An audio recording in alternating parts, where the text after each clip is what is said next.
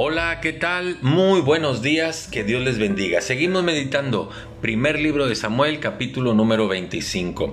Ojalá ustedes puedan leer todo el capítulo, se los relato a grosso modo. Resulta que David pues estaba en el desierto con un grupo de sus seguidores, estaba huyendo de Saúl.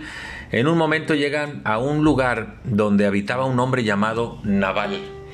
Y Nabal era un hacendado. Y David manda un grupo de jóvenes, le dice a Nabal, Nabal, ayúdanos y danos de comer.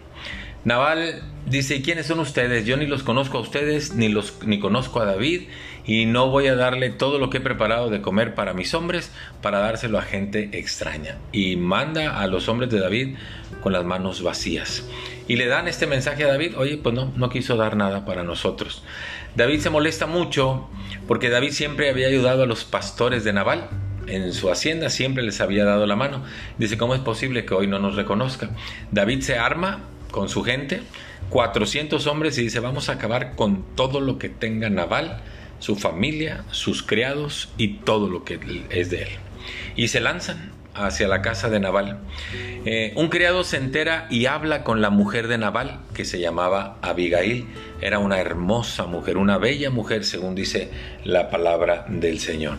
Y entonces prepara mucha comida, se adelanta para encontrarse con David y cuando encuentra a David le dice, David, quiero que perdones a mi esposo. Él es muy insensato, es muy duro, él no entiende razones. Te suplico que lo perdones y que aceptes esta comida que yo traigo para ti y para los tuyos. Dice el versículo 35, y recibió David de su mano lo que le había traído y le dijo, sube en paz a tu casa y mira que he oído tu voz y te he tenido respeto. Más adelante dice el versículo 38 que 10 días después, perdón, Naval murió. Dios le quitó la vida. Es decir, Dios hizo justicia y no permitió que David tomara la justicia en sus propias manos.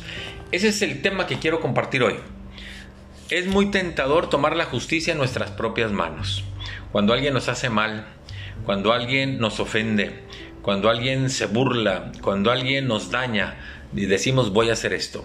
Quiero invitarles para que abran, eh, eh, sigan conmigo la lectura en Romanos capítulo 12. Dice el versículo 17, no pagues a nadie mal por mal, aprendamos lo que dice la palabra de Dios. Y dice, procuren lo bueno delante de todos los hombres. Esto se necesita carácter para hacerlo. Eh, si es posible, dice el 18, en cuanto dependa de ustedes, estén en paz con todos los hombres. Dice el 19, no se vengan ustedes mismos, amados, amados, míos, dejen lugar a la ira de Dios. Eso fue lo que hizo David y Dios hizo su justicia, ¿verdad? Dice el 20, así que si tu enemigo tiene hambre, dale de comer. Si tiene sed, dale de beber, pues haciendo esto vas a hacer que se ponga rojo de vergüenza.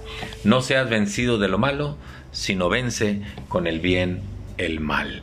Esos son los seguidores de Jesús. Muchas gracias, que Dios les bendiga.